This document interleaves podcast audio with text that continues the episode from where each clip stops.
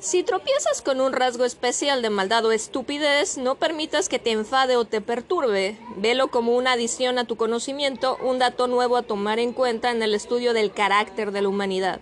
Tu actitud será la del mineralogista que tropieza con una muy peculiar espécimen de un mineral, Arthur Schopenhauer.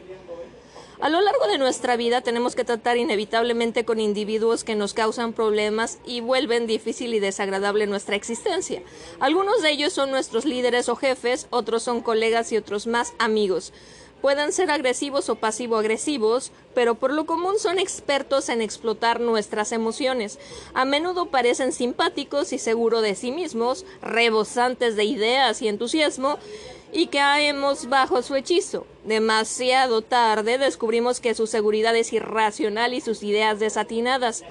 Entre colegas ellos pueden ser quienes sabotean nuestro trabajo o profesión en virtud de una envidia secreta con la ilusión de hacernos caer.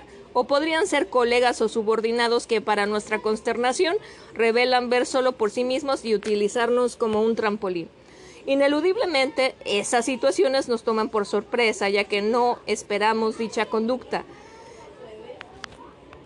Demasiado tarde, descubrimos que su seguridad es irracional y sus ideas desatinadas. Entre colegas, ellos pueden ser quienes sabotean nuestro trabajo o profesión en virtud de una envidia secreta, con la ilusión de hacernos caer. O podrían ser colegas o subordinados que para nuestra consternación revelan ver solo por sí mismos y utilizarnos como un trampolín. Ineludiblemente, esas situaciones nos topan por sorpresa, ya que son ya que no esperamos dicha conducta. Es usual que este tipo de personas nos asesten pretextos muy elaborados para justificar sus acciones o culpar a útiles chivos expiatorios. Saben confundirnos y arrastrarnos al drama que ellos controlan. Nosotros podríamos protestar o enojarnos, pero al final nos sentiremos indefensos. El daño está hecho. Más tarde otro sujeto de esa misma clase aparece en nuestra vida y la historia se repite. Con frecuencia percibimos una sensación similar de confusión e impotencia cuando se trata de nosotros y nuestra conducta. Por ejemplo, de pronto decimos algo que ofende a nuestro jefe o a un colega o amigo, ignoramos de dónde salió, pero nos, acon nos acongoja descubrir que cierta molestia o tensión interna escapó de nosotros de una forma que lamentamos, o quizá ponemos todo nuestro empeño en un plano proyecto solo para percatarnos de que fue una insensatez y una espantosa pérdida de tiempo. O nos enamoramos justo de la persona equivocada y lo sabemos pero no podemos evitarlo. ¿Qué nos pasa? nos preguntamos. En estas situaciones nos sorprendemos en medio de patrones de conducta autodestructivos que al parecer no podemos controlar. Es como si lleváramos dentro un extraño, un pequeño demonio que opera con independencia de nuestra voluntad y nos empuja a hacer las cosas equivocadas.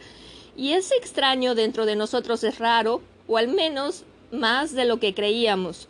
Lo que puede decirse de esas dos cosas, las acciones ofensivas de la gente y nuestra conducta en ocasiones sorpresiva, es que con frecuencia no tenemos idea de qué las causa. Podríamos aferrarnos a algunas explicaciones sencillas.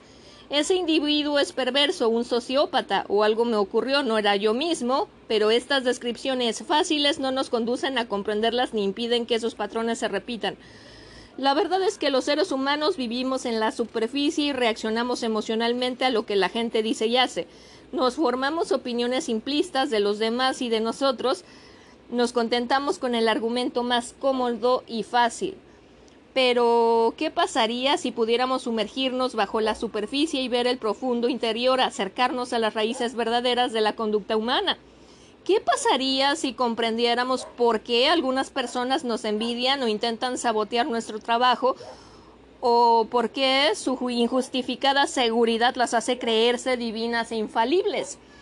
¿Qué sucedería si desentrañáramos la razón por la cual la gente se comporta de súbito de forma irracional? Y revela un lado muy oscuro de su carácter, y por qué siempre está lista para ofrecer una racionalización de su conducta, o por qué recurrimos continuamente a líderes que apelan a lo peor de nosotros. ¿Qué pasaría?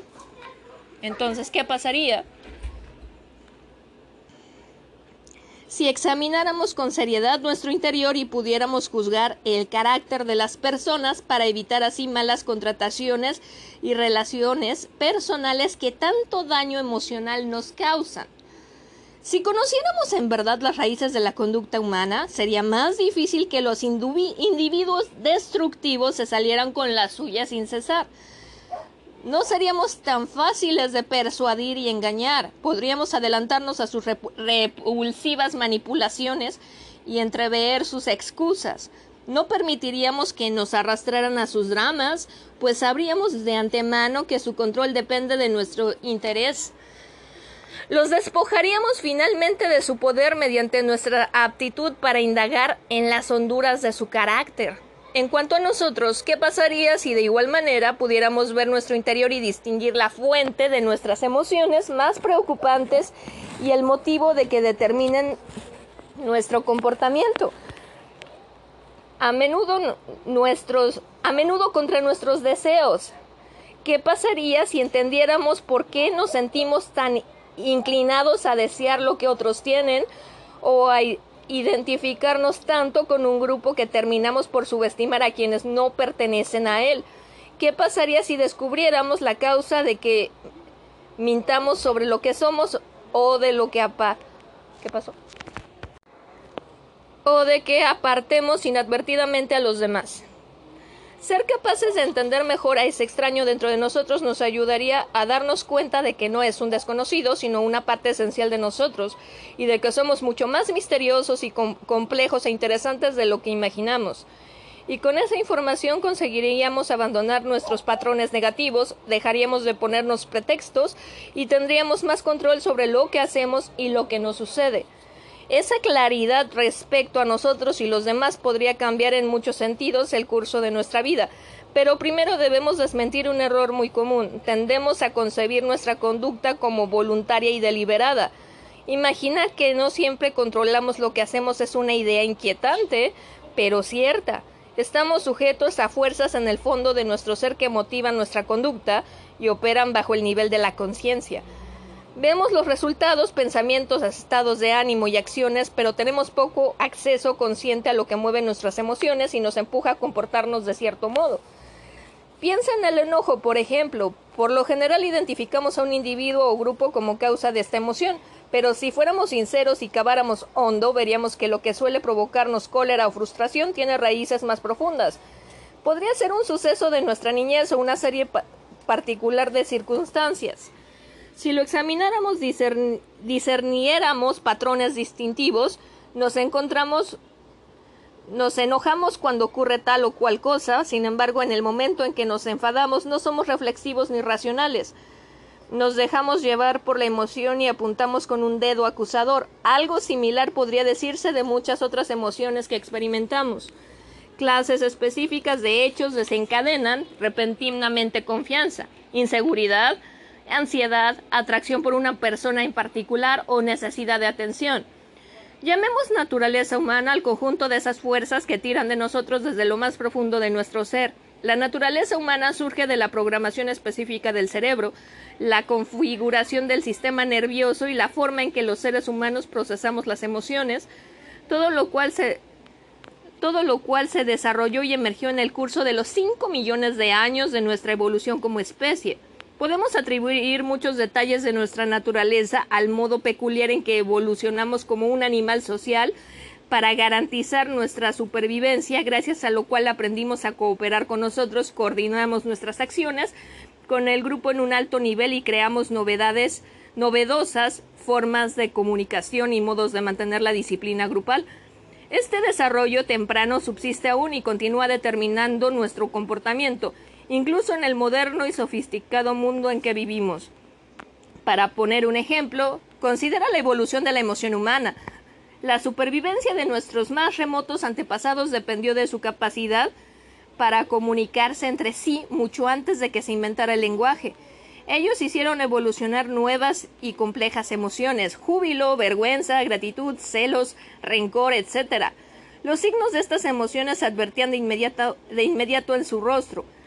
Ellos comunicaban su estado de ánimo rápida y efectivamente, se volvieron muy sensibles a las emociones ajenas como una forma de unir más al grupo, de sentir alegría o dolor en común, o de permanecer juntos de cara al peligro. Hasta la fecha, los seres humanos somos muy susceptibles a los humores y emociones de quienes nos rodean, lo que nos induce a adoptar toda suerte de conductas, imitar inconscientemente a los otros, desear lo que tienen, dejarnos llevar por virulentas sensaciones de cólera o indignación, creemos actuar movidos por voluntad propia sin saber que nuestra susceptibilidad a las emociones de los demás miembros del grupo influye en alto grado en lo que hacemos y en el modo en que reaccionamos. Podemos señalar a otras fuerzas que emergieron también de, esas, de ese pasado distante y moldean de forma similar nuestra conducta diaria. Por ejemplo, la necesidad de compararnos en todo momento y medir la autoestima con base de la categoría propia es un rasgo notable en todas las culturas de cazadores, recolectores e incluso entre los chimpancés, como lo son asimismo nuestros instintos tribales, por efecto de los cuales dividimos a la gente en propios o extraños, a esas cualidades primitivas podría añadirse la necesidad de usar máscaras para disfrazar toda conducta mal vista por la tribu, lo que conduce a la formación de una personalidad sombra con todos los deseos obscuros que reprimimos. Nuestros antepasados conocían esa sombra y su peligrosidad e imaginaron su origen en espíritus y demonios que debían ser exorcizados. Nosotros nos apoyamos en un mito distinto. No sé qué me pasó. Una vez que esa corriente o fuerza primaria en nosotros llega al nivel de la conciencia, tenemos que reaccionar a ella y lo hacemos dependiendo de nuestro espíritu y circunstancias individuales, aunque usualmente la justificamos sin entenderla en verdad. Dada la manera en que evolucionamos, existe un número limitado de esas fuerzas de la naturaleza humana y ellas conducen al comportamiento ya mencionado, envidia, presunción, irracionalidad, cortedad de miras, conformidad, agresividad activa y pasiva, por nombrar unas cuantas. Conducen por igual a la empatía y otras formas positivas de la conducta humana. Durante miles de años, nuestro destino consistió sobre todo en avanzar a tientas en nuestra comprensión y la de nuestra naturaleza. Éramos respecto al animal humano, pues imaginamos que descendíamos mágicamente de una fuente divina de ángeles en lugar de primates. Todo indicio de nuestra naturaleza primitiva y raíces animales nos resultaba muy perturbador, algo que negar y reprimir. Encubrimos nuestros obscuros impulsos bajo toda clase de excusas y racionalizaciones, con lo que facilitamos que algunos adoptaran conductas desagradables. Pero por fin estamos en un punto en el que podemos vencer nuestra resistencia a la verdad de lo que somos, con el enorme peso de los conocimientos ya acumulados sobre nuestra naturaleza. Podemos aprovechar la vasta bibliografía psicológica reunida en los últimos 100 años, la cual incluye detalladamente, detallados estudios de la infancia y el impacto de nuestro desarrollo temprano. Melanie Klein, John Bobley, Donald Winnicott, así como obras sobre las raíces del narcisismo, Heinz Kohut, los lados sombríos de nuestra personalidad, Carl Jung, las raíces de nuestra empatía, Simon Baron Cohen, y la configuración de nuestras emociones, Paul Ekman. Podemos recoger los numerosos avances de la ciencia que nos ayudan a conocernos mejor, estudios del cerebro, Antonio Damasio y Joseph E. Ledoux, nuestra singular composición biológica, Edward O. Wilson, la relación entre el cuerpo y la mente, V.S. Ramachandran, los primates, Franz de Waal y los cazadores recolectores de Jared Diamond. Nuestro comportamiento económico, Daniel Kahneman, y cómo operamos en grupos, Wilfried Bion y Elliot Aronson. Podemos incluir por igual las obras de ciertos filósofos, Arthur Schopenhauer, Friedrich Nietzsche, José Ortega y Gasset, que han iluminado tantos aspectos de la naturaleza humana, lo mismo que los discernimientos de muchos novelistas, George Eliot, Henry James, Ralph, Ralph Ellison, quienes suelen ser los más perceptivos de las partes invisibles de nuestro comportamiento. Y por último, podemos incluir la creciente biblioteca de biografías que revelan la naturaleza humana en profundidad y en acción. Todo esto es un intento de reunir esa inmensa mina de conocimientos e ideas de distintas ramas. De componer una guía certera e instructiva de la naturaleza humana basada en evidencias, no en puntos de vista particulares ni en juicios morales. Es una evaluación brutalmente realista de nuestra especie que disecciona lo que somos para que podamos operar con más conciencia. Considera las leyes de la naturaleza humana como una suerte de, código para descifrar el comportamiento de la gente, ordinario, extraño, destructivo, la gama entera. Cada capítulo trata un aspecto o ley particular de nuestra naturaleza. Es factible llamar las leyes en el sentido de que bajo la influencia de esas fuerzas elementales los seres humanos tendemos a reaccionar de forma relativamente predecible. Cada capítulo contiene la historia de un individuo o individuos icónicos que ilustran negativa o positivamente la ley en cuestión, junto con ideas y estrategias sobre cómo lidiar contigo y los demás bajo el influjo de esa ley.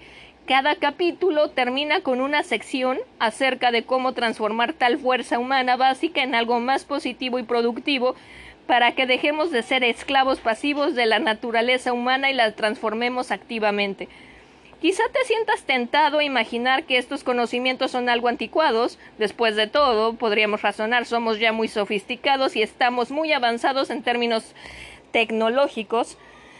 Somos muy progresistas e ilustrados, hemos llegado más allá de nuestras raíces primitivas, estamos en proceso de reescribir la naturaleza humana, pero lo cierto es lo contrario. Nunca antes habíamos estado tan esclavizados a nuestra naturaleza y su potencial destructivo y si ignoramos este hecho jugamos con fuego. Mira cómo la permeabilidad de nuestras emociones se ha agudizado con las redes sociales. La gente pierde su tiempo viendo y escuchando puras tonterías, donde los efectos virales arrasan cada una de, de, sus neuronas una y otra vez, y donde los líderes más manipuladores son capaces de explotarnos y controlarnos. Ve la agresividad que se exhibe abiertamente en el mundo virtual, en el que resulta muy fácil poner en juego la imagen de alguien, nuestros lados sombríos sin repercusión alguna. Nota cómo la propensión a compararnos con los demás, a sentir envidia y buscar prestigio mediante la atención se ha intensificado con la capacidad para comunicarnos tan rápido con tantas personas. Y por último, considera nuestras tendencias tribales y cómo han hallado el medio perfecto donde operar. Podemos encontrar un grupo en el cual identificarnos, afianzar a nuestras opiniones tribales en una cámara virtual de resonancia y satanizar a los ajenos, lo que conduce a la intimidación colectiva. El potencial de caos que se deriva del lado primitivo de nuestra naturaleza no ha hecho más que aumentar. Esto tiene una explicación muy simple. La naturaleza humana es más fuerte que cualquier, que cualquier individuo, institución o invento tecnológico. Al final determina lo que creamos con objeto de reflejarse en ello junto con sus raíces primitivas. Nos mueve, su antojo nos mueve a su antojo como peones. Ignora esas leyes bajo tu cuenta y riesgo. Si te niegas a aceptar tu naturaleza, te condenarás a patrones fuera de tu control y a sensaciones de confusión e impotencia. Las leyes de la naturaleza humana fueron concebidas para que te sumerjas en todos los aspectos de la conducta humana e iluminas sus causas últimas. Si permites que, es, que esto te guíe, alterará radicalmente el modo en que percibes a la gente y tu enfoque entero para tratar con ella. También modificará radicalmente cómo te ves a ti mismo. Logrará estos cambios de perspectiva de las siguientes maneras. Primero, estas leyes tendrán el efecto de transformarte en un observador más sereno y estratégico de las personas y contribuirán a librarte del drama emocional que innecesariamente te agota. Rodearnos de gente despierta nuestras ansiedades e inseguridades sobre cómo nos perciben los demás. Una vez que sentimos esas emociones resulta muy difícil observar a los individuos porque ellas nos hunden en nuestras sensaciones y hace que evaluemos en términos personales lo que los demás dicen y hacen. Les agrado o desagrado, estas leyes te impedirán caer en esa trampa, ya que te revelarán que la gente suele enfrentar emociones y problemas que tienen raíces profundas. Ellos están experimentando deseos y decepciones anteriores a ti y años y de años y décadas. Cruzas sus caminos en un momento particular y te conviertes en el cómodo blanco de su ira o frustración.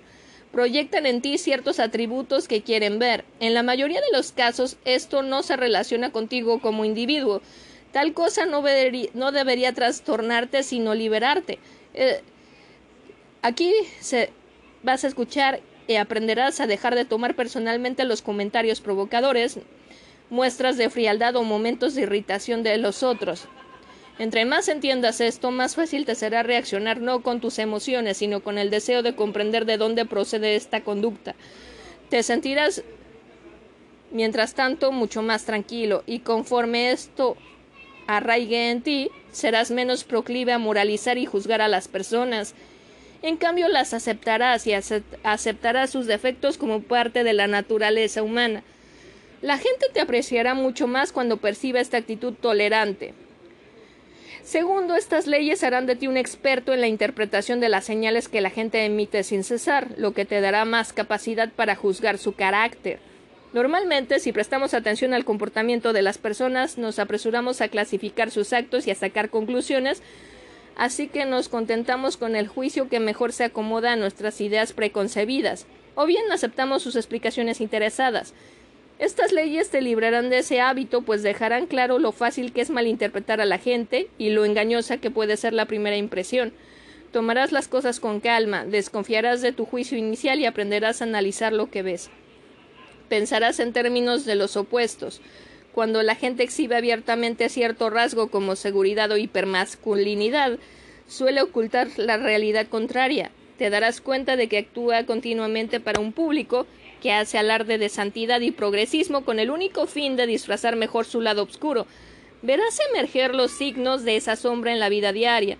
Si la gente procede de forma desacostumbrada, toma nota. Lo que parece ajeno a su carácter es propio de su verdadero carácter.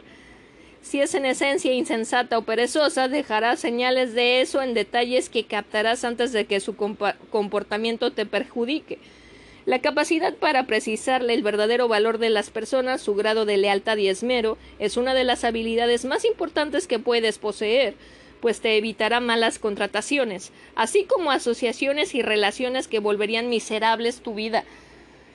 Miserable tu vida. Tercero, estas leyes te, te, potenciarán para que enfrentes y venzas con inteligencia a los tipos tóxicos que inevitablemente se cruzarán en tu camino y que tenderán a causarte daño emocional a largo plazo. Las personas agresivas, envidiosas y manipuladoras no suelen anunciarse como tales.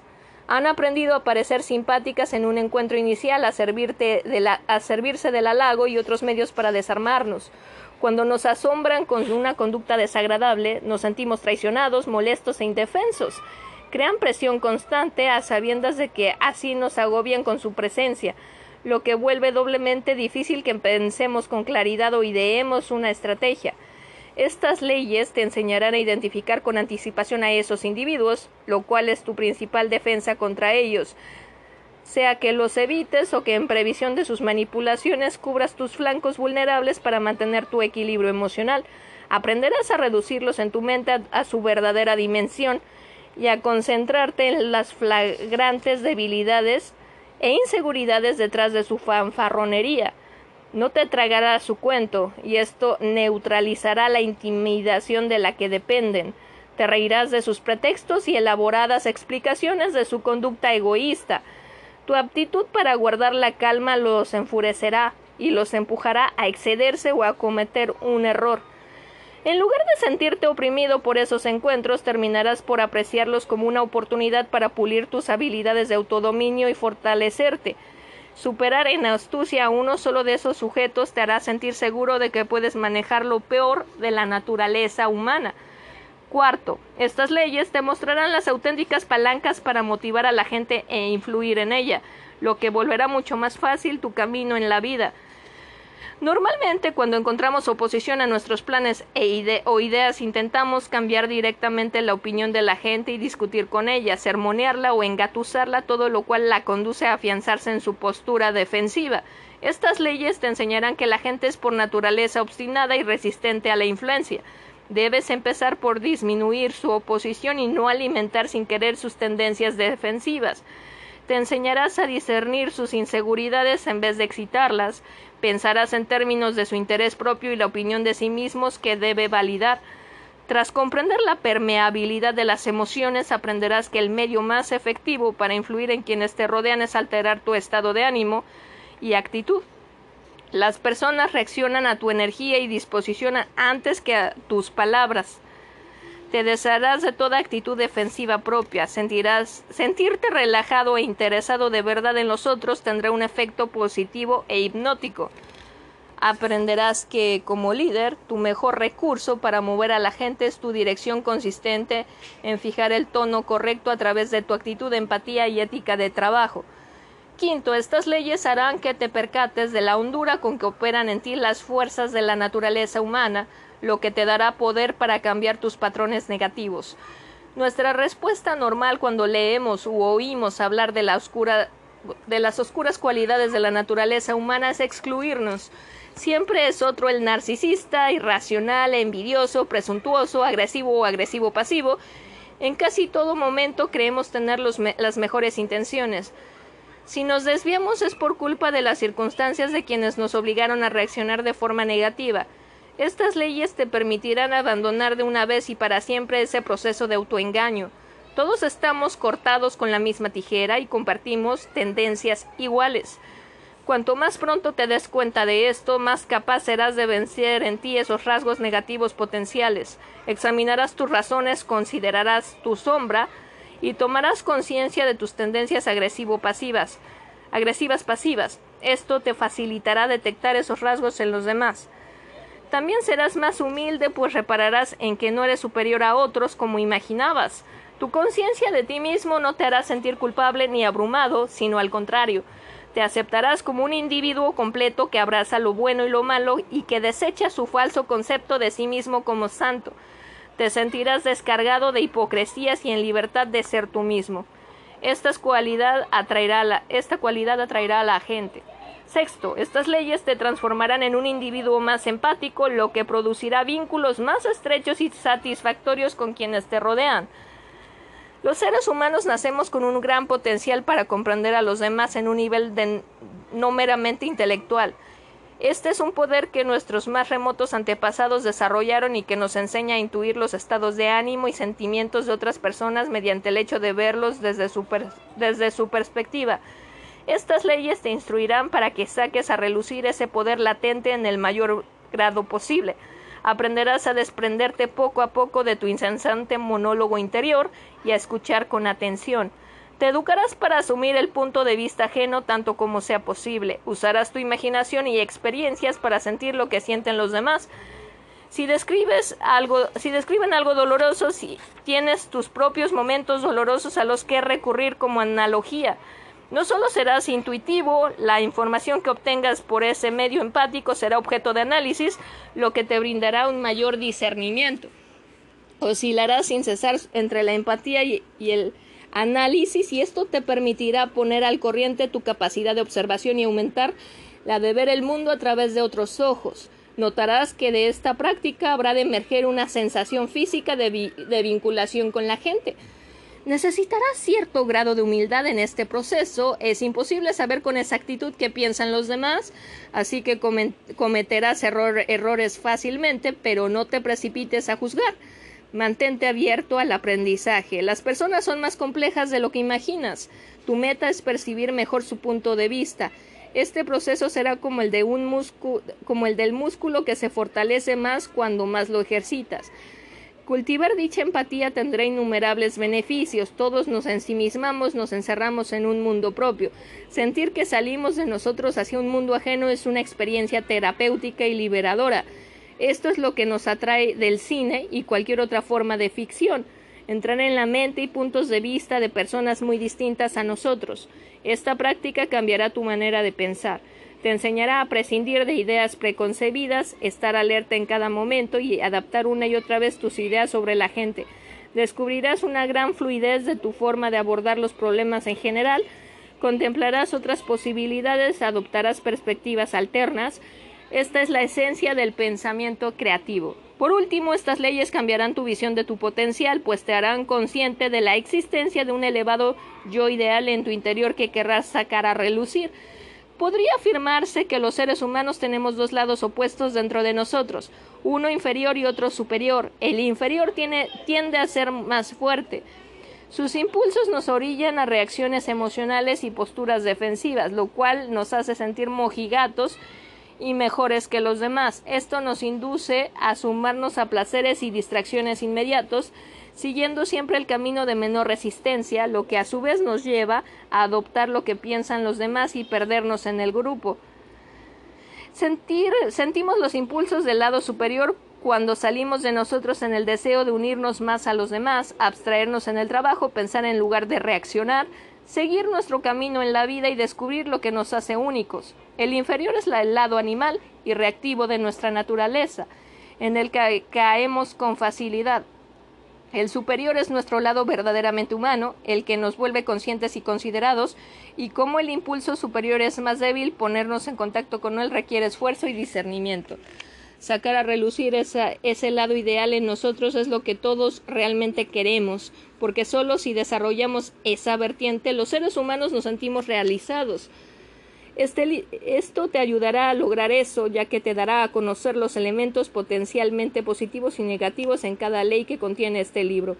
El conocimiento de nuestra propensión a la irracionalidad te enseñará que tus emociones tiñen tu pensamiento, lo que te dará capacidad para ignorarlas y ser racional de verdad.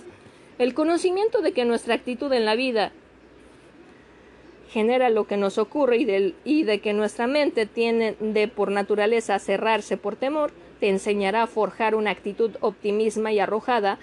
El conocimiento de que sueles compararte con los demás te dará un incentivo para destacar en la sociedad con tu trabajo superior, admirar a quienes tienen grandes logros y desear emularlos. Obrarás esta magia en cada una de las cualidades primordiales. Usarás tu rico conocimiento de nuestra naturaleza para resistir la influencia degradante de tu lado inferior. Concibe esto de, de esta manera. Estás a punto de convertirte en un aprendiz de la naturaleza humana. Desarrollarás algunas habilidades, las de observar y medir el carácter de tus semejantes, y sumergirte en tus propias honduras. Te empeñarás en sacar a relucir tu lado superior, y con la práctica emergerás como un maestro de este arte, capaz de frustrar lo peor que te hagan los demás y de convertirte en un individuo más racional, consciente y productivo. Un hombre será mejor solamente cuando le hagas ver cómo es en realidad. Antoine, Antoine Chekhov. Antoine Chekhov. Domina tu lado emocional, la ley de la irracionalidad. ¿Te gusta imaginar que tienes el control de tu destino, que planeas conscientemente el curso de tu vida, pero ignoras que tus emociones te dominan en alto grado? Hacen que adoptes ideas que satisfacen tu ego, que busquen evidencias confirmatorias de que de lo que quieres creer, que veas lo que tu estado de ánimo desea ver y esto te desconecta de la realidad y es la fuente de las malas decisiones y patrones negativos que te atormentan. La racionalidad es la aptitud para contrarrestar esos efectos emocionales, pensar en lugar de reaccionar, abrir tu mente a lo que en verdad ocurre en contraste con lo que sientes. Esto no sucede sin esfuerzo, es un poder que debemos cultivar y al hacerlo realizamos nuestro máximo potencial. La Atenea Interior. Un día de finales de 1432 a.C., los habitantes de Atenas recibieron una noticia perturbadora. Representantes de la ciudad-estado de Esparta se encontraban en la ciudad y habían presentado al Consejo de Gobierno ateniense nuevas condiciones de paz. Si Atenas no las aceptaba, Esparta le declararía la guerra. Esta última era la archenemiga de aquella, diametralmente opuesta en muchos sentidos. Atenas dirigía una liga de estados democráticos en la región, mientras que Esparta encabezaba una confederación de oligarquías llamada la Liga del Peloponeso. La primera dependía de su marina y su riqueza, era la potencia comercial más eminente del Mediterráneo. La segunda dependía de su ejército, era un estado eminentemente militar.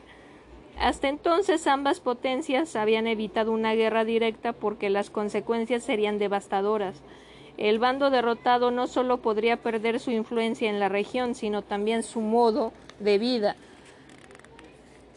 La democracia y la riqueza en el caso de Atenas. Ahora, sin embargo, la guerra parecía ineludible y una sensación de inminente fatalidad se asentó rápidamente en la urbe.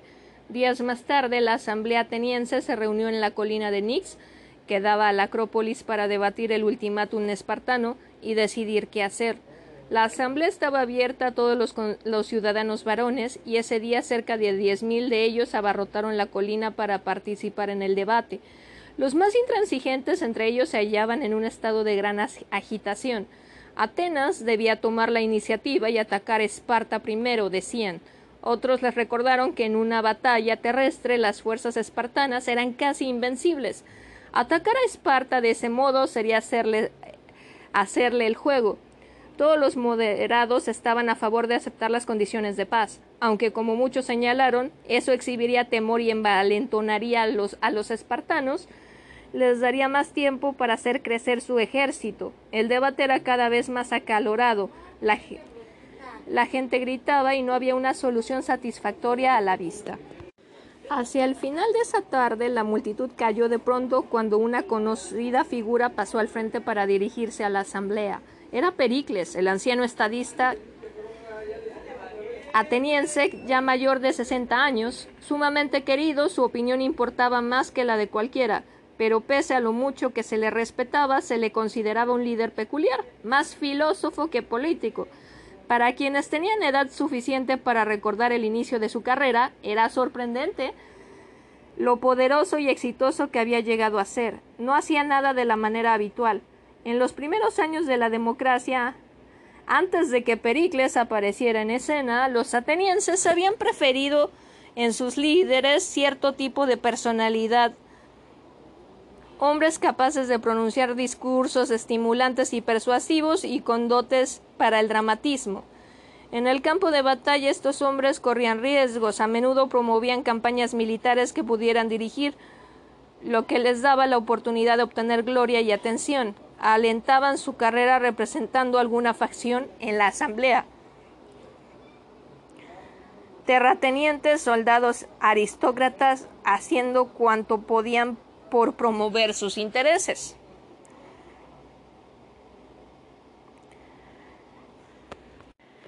Esto producía una política demasiado disgregadora.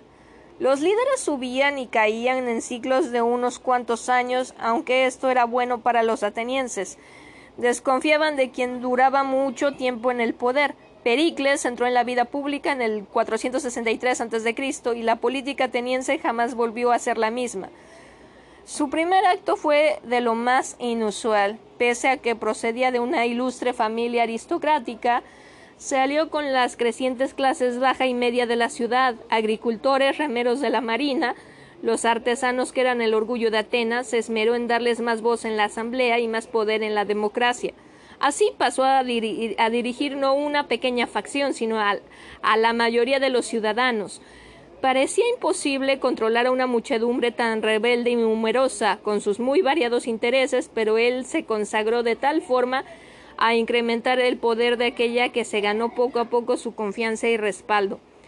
Cuando su influencia aumentó, empezó a imponerse en la Asamblea y a modificar las políticas de ésta. Se opuso a expandir el imperio democrático de Atenas, temía que los atenienses abarcaran demasiado y perdieran el control. Se esforzó en consolidar el imperio y fortalecer las alianzas existentes. Cuando se trataba de la guerra y de su propia función como general, se empeñaba en limitar las campañas y ganar por medio de maniobras con mínima pérdida de vidas. A, eh, muchos esto les parecía poco heroico, pero cuando se implantaron esas políticas en la ciudad se inició un periodo de prosperidad sin precedente. Ya no había guerras innecesarias que vaciaran las arcas y el imperio operaba con más fluidez que nunca. Lo que Pericles hizo con el creciente dinero excedente asombró a, a, la ciudadanía. En lugar de usarlo para comprar favores políticos, emprendió un ambicioso proyecto de obras públicas. Encargó templos, teatros y salas de concierto, para lo cual puso a trabajar a todos los artesanos. Donde quiera que se mirara, la ciudad se volvía más hermosa favoreció una modalidad de arquitectura que reflejaba su estética personal ordenada, sumamente geométrica y monumental pero plácida a la vista. Su principal encomienda fue el Partenón, con una inmensa estatua de Atena, de Atenea de 12 metros de altura. Atenea era el espíritu tutelar de Atenas, la diosa de la sabiduría y la inteligencia práctica. Representaba todos los valores que Pericles deseaba promover. Él transformó por sí solo la apariencia y espíritu de Atenas, y comenzó en esta una edad de oro en la totalidad de las artes y las ciencias. Quizá la cualidad más extraña de Pericles era su estilo oratorio, sobrio y solemne. No era dado a los arranques retóricos habituales, en cambio se esmeraba en convencer a su público con argumentos inatacables. Esto hacía que la gente lo escuchara con atención mientras seguía el interesante curso de su lógica. Tal estilo era persuasivo y tranquilizador. A diferencia de los demás líderes, Pericles permaneció en el poder un año tras otro, una década tras otra, mientras a su callada y discreta manera imprimía su huella en la ciudad. Tenía enemigos, como era inevitable. Había permanecido tanto tiempo en el poder que muchos lo acusaban de ser un dictador encubierto. Se sospechaba que era ateo, un hombre que se burlaba de todas las tradiciones. Eso explicaría por qué era tan peculiar pero nadie podía negar los resultados de su liderazgo. Cuando esa tarde tomó la palabra en la asamblea, a sabiendas de que su opinión sobre la guerra con Esparta sería lo que más peso tendría, el silencio se extendió entre la muchedumbre, ansiosa de escuchar sus argumentos. Atenienses, comenzó, mi opinión es la misma de siempre. Me opongo a cualquier concesión a la Liga del Peloponeso, aunque sé que el entusiasmo con que se convence a la gente de entrar en una guerra no se prolonga hasta el momento de la acción, y que la opinión de la gente cambia con el curso de los acontecimientos. Les recordó que las diferencias entre Atenas y Esparta debían resolverse con árbitros neutrales y que ceder a las demandas unilaterales de los espartanos sentaría un peligroso precedente. ¿Dónde terminaría eso si una batalla terrestre sería suicida? Propuso, en cambio, una forma de guerra muy novedosa, limitada y defensiva. Él protegería dentro de las murallas de Atenas a todos los habitantes del área. Que los espartanos lleguen y nos inciten a pelear, dijo. Que devaste nuestro territorio, nos no morderemos el anzuelo. No los combatiremos en tierra con nuestro acceso al mar, mantendremos bien provista la ciudad. Usaremos nuestra marina para incursionar en sus poblaciones costeras. Con el tiempo la ausencia de batalla los exasperará. La necesidad de alimentar y abastecer a su ejército permanente los dejará sin dinero. Sus aliados pelearán entre sí. El partido de la guerra en Esparta quedará desacreditado y una paz verdadera y perdurable será convenida, todo ello con un costo mínimo de vidas y dinero para nosotros. Podría darles muchas otras razones, concluyó, de por qué deberían confiar en la victoria final si decidieran no ampliar el imperio mientras la guerra está en progreso ni involucrarse en, nuevos peligros. No temo a la estrategia del enemigo, temo a nuestros errores. Su novedosa propuesta causó un debate intenso. Ni intransigentes ni moderados aceptaban su plan, pero al final su reputación como hombre sabio ganó la partida y su estrategia fue aprobada. Meses después daría comienzo esa guerra decisiva. Al principio no todo procedió como Pericles había previsto. Los espartanos y sus aliados no se frustraron por la prolongación de la guerra, solo se embravecieron más. Los atenienses fueron los que se desalentaron al ver destruido su territorio sin que nadie cobrara represalias. Pero Pericles creía que su plan no fallaría si los atenienses hacían acopio de paciencia. En el segundo año de la guerra, un desastre inesperado lo alteró todo. Una peste feroz se apoderó de la ciudad. Eran tantas las personas hacinadas hacinadas murallas adentro que el mal se difundió deprisa. Costó la vida de más de un tercio de la ciudadanía y diezmó las filas del ejército. El propio Pericles se contagió y presenció en su agonía la peor de las pesadillas. Todo lo que había hecho por Atenas a lo largo de tantas décadas parecía desbaratarse de golpe mientras la gente era presa de un delirio general en el que cada quien veía nada más para sí mismo. Si él hubiera sobrevivido, habría encontrado la forma de serenar a los atenienses y negociar con Esparta una paz aceptable o de ajustar su estrategia defensiva, pero ya era demasiado tarde. Por extraño que parezca, los atenienses no lloraron a su líder, lo culparon de la peste y protestaron por la ineficacia de su estrategia. No estaba de humor para la paciencia y el comedimiento. Pericles había vivido más de lo debido y sus ideas eran vistas como las cansadas reacciones de un anciano. El amor por él se convirtió en odio. En su ausencia, las facciones retornaron con más vigor. El partido a favor de la guerra se volvió muy popular, alimentado por el creciente rencor contra los espartanos, quienes aprovecharon la peste para avanzar. Los intransigentes prometieron recuperar la iniciativa y aplastar a los espartanos con una estrategia de ofensiva. Para muchos atenienses, tales palabras fueron un alivio, la liberación de emociones largamente contenidas. Al tiempo que la ciudad se recuperaba poco a poco de la peste, los atenienses consiguieron tomar la delantera y los espartanos pidieron la paz. Con el deseo de aniquilar al enemigo, aquellos aprovecharon su ventaja, solo para descubrir que estos se recuperaban e invertían la, e invertían la situación. Forcejearon así año tras año. La violencia y el rencor se incrementaron en ambos bandos. En determinado momento Atenas atacó a la isla de Melos, aliada de Esparta, y cuando los melinos se rindieron, los atenienses votaron por sacrificar a todos los hombres y vender como esclavos a las mujeres y a los niños. Nada remotamente parecido a eso habría ocurrido bajo el mando de Pericles. Luego de tantos años de guerra sin fin, en, el año 415 a.C., varios líderes atenienses tuvieron una interesante idea para asestar el último golpe. La ciudad-estado de Siracusa era ya una potencia en ascenso en la isla de Sicilia. Era un aliado crucial de Esparta, a la que abastecía de recursos y los atenienses, con su eficaz marina, lanzaban una expedición y tomaban Siracusa, tendrían dos ventajas ampliarían su imperio y privarían a Esparta de los recursos indispensables para la guerra. La Asamblea votó a favor de enviar 60 barcos con un ejército de dimensiones apropiadas para cumplir esa meta. Uno de los comandantes asignados a esa expedición, Nicias, tenía enormes dudas acerca de la pertinencia de este plan. Sospechaba que los atenienses habían subestimado la fuerza de Siracusa. Expuso todos los escenarios negativos posibles. Solo una expedición mucho mayor sería capaz de asegurar la victoria. Pese a que su intención había sido acabar con ese plan, su argumento tuvo el efecto contrario. Si lo que se requería era una expedición más grande, eso sería lo que se enviaría. Cien embarcaciones y el doble de soldados. Los atenienses presagiaban la victoria en esta estrategia y nada los disuadiría. En los días posteriores, atenienses de todas las edades trazaban mapas de Sicilia en las calles. El tiempo que soñaban con las riquezas que se derramarían sobre Atenas y la humillación final de los espartanos.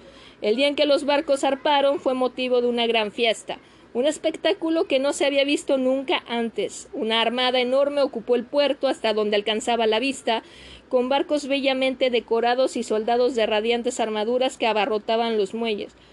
Fue una exhibición deslumbrante de la riqueza y el poderío de Atenas. Al paso de los meses los atenienses estaban ávidos de noticias de la expedición. En cierto momento, y gracias a la magnitud de sus tropas, pareció que los suyos llevaban la ventaja y sitiaban Siracusa pero a última hora llegaron refuerzos de Esparta y los atenienses tuvieron que ponerse a la defensiva. Nicias envió a la asamblea una carta en la que describió ese negativo vuelco de los acontecimientos, recomendó la rendición y el regreso a Atenas o el inmediato envío de refuerzos. Renuentes a creer en la posibilidad de la derrota, los atenienses votaron por mandar refuerzos, una segunda armada casi tan grande como la primera, en los meses subsiguientes su ansiedad alcanzó nuevas alturas. Para entonces las apuestas se habían duplicado y no podían permitirse perder. Un día, un barbero de Pireo, población portuaria de Atenas, oyó decir a un cliente que la expedición ateniense, cada barco, casi cada hombre, había sido liquidada en batalla. El rumor se propagó rápidamente en Atenas, aunque era difícil de creer, el pánico se impuso poco a poco. Una semana después esa versión fue confirmada y daba la impresión de que Atenas estaba perdida, despojada de dinero, barcos y hombres. Milagrosamente los atenienses se las arreglaron para resistir. En los años siguientes, sin embargo, severamente afectados por sus derrotas en Sicilia, recibieron un golpe tras otro hasta que en el año 405 a.C. sufrieron la derrota final y fueron obligados a aceptar las crueles condiciones de paz impuestas por Esparta. Sus años de gloria, su gran imperio democrático, la edad de oro de Pericles, se esfumaron para siempre. El hombre que refrenó sus más peligrosas emociones, agresividad, codicia, soberbia, egoísmo, había desaparecido de la escena tiempo atrás y su sabiduría había sido había caído en el olvido. Interpretación. Cuando a principios de su carrera Pericles escuadriñó la escena política, notó el fenómeno siguiente. Cada figura política ateniense se creía ser racional y tener metas realistas y planes para cumplirlas. Todos favorecían a sus facciones políticas e intentaban incrementar su poder. Conducían a sus ejércitos en la batalla y a menudo salían airosos. Se empeñaban en expandir el imperio y recaudar más dinero. Cuando de pronto sus maniobras políticas resultaban contraproducentes o las guerras salían mal, tenían magníficas razones para explicar lo sucedido. Siempre podían culpar a la oposición o de ser necesario a los dioses. No obstante, si todos ellos eran tan racionales, ¿por qué sus políticas derivaban en caos y destrucción? ¿Por qué Atenas era un desastre y la democracia tan frágil? ¿Por qué había tanta corrupción y turbulencia? La respuesta era simple. Aquellos ciudadanos no eran racionales en absoluto, solo astutos y egoístas. Lo que guiaba sus decisiones eran sus bajas emociones, el ansia de poder, atención y dinero, y para estos propósitos podían ser muy tácticos e ingeniosos, pero ninguna de sus maniobras llevaba a algo duradero o que sirviera a los intereses generales de la democracia. Lo que obsesionó a Pericles como pensador y figura pública fue cómo salir de esa trampa, cómo ser verdaderamente racional en un ámbito dominado por las emociones. La solución a la que llegó es excepcional en la historia y muy poderosa en sus efectos. Debería ser nuestro ideal. De acuerdo con él, la mente humana debe adorar algo. Tiene que dirigir su atención a algo que valore sobre todo lo demás. Para la mayoría, tal cosa es su ego, para otros su familia, clan, dios o nación. Para Pericles era el nous, vocablo del griego antiguo que significa mente o inteligencia. El nous es una fuerza que permea el universo y crea orden y sentido por naturaleza. La mente humana se siente atraída a ese orden. Esa es la fuente de nuestra inteligencia. El nous que Pericles adoraba se encarnaba en la figura de la diosa Atenea. Atenea nació literalmente de la cabeza de Zeus, como lo revela su nombre, una combinación del dios Teos y mente, Nous, pero acabó por representar una forma del Nous muy particular, eminentemente práctica, femenina y terrenal. Ella es la voz que llega hasta los héroes en momentos de necesidad. Les infunde un espíritu sereno, orienta su mente a la idea indicada hacia la victoria y el éxito y les da la energía precisa para lograrlos. Ser visitado por Atenea era la mayor bendición de todas, y su espíritu guiaba a los grandes generales y a los mejores y a los mejores artistas, inventores y comerciantes. Bajo su influencia, un hombre o mujer podía ver el mundo con perfecta claridad y concebir la acción correcta dadas las circunstancias. Su espíritu era invocado en Atenas para que unificara la ciudad y la volviera próspera y productiva. En esencia, Atenea representaba la racionalidad, el mayor don de los dioses a los mortales, porque sólo ella podía lograr que un ser humano actuara con sabiduría divina. Para cultivar su Atenea interior, Pericles tuvo que buscar primero la manera de dominar sus emociones. Estas nos dirigen a la introspección, lejos del nous, lejos de la realidad. Nos demoramos en la cólera y nuestras inseguridades. Si miramos el mundo e intentamos resolver problemas, vemos las cosas a través del cristal de esas emociones. Ellas nublan nuestra visión. Pericles aprendió a no reaccionar nunca en el momento, no tomar jamás una decisión mientras estuvieran bajo la influencia de una emoción fuerte. En cambio, analizaba sus sentimientos. Usualmente cuando examinaba con atención sus inseguridades o su ira, veía que no se justificaban ni perdían importancia bajo su escrutinio. A veces tenía que alejarse físicamente de la calorada asamblea y retirarse a su casa, donde permanecía solo durante días sin fin para calmarse. Poco a poco la voz de Atenea llegaba hasta él decidió basar todas sus decisiones políticas en una cosa, lo que era de verdad en mayor beneficio de Atenas. Su meta era unificar a la ciudad a través del genuino amor a la democracia y la creencia en la superioridad de la vía ateniense. Tener una norma así le ayudó a evitar la trampa del ego. lo impelía a esforzarse por incrementar la participación y poder de las clases baja y media, pese a que esta estrategia pudiera volverse fácilmente contra él. Lo inspiraba a limitar las guerras, aunque esto significara menos gloria personal. Y al final lo llevó a su más grande decisión, el proyecto de obras públicas que transformó Atenas.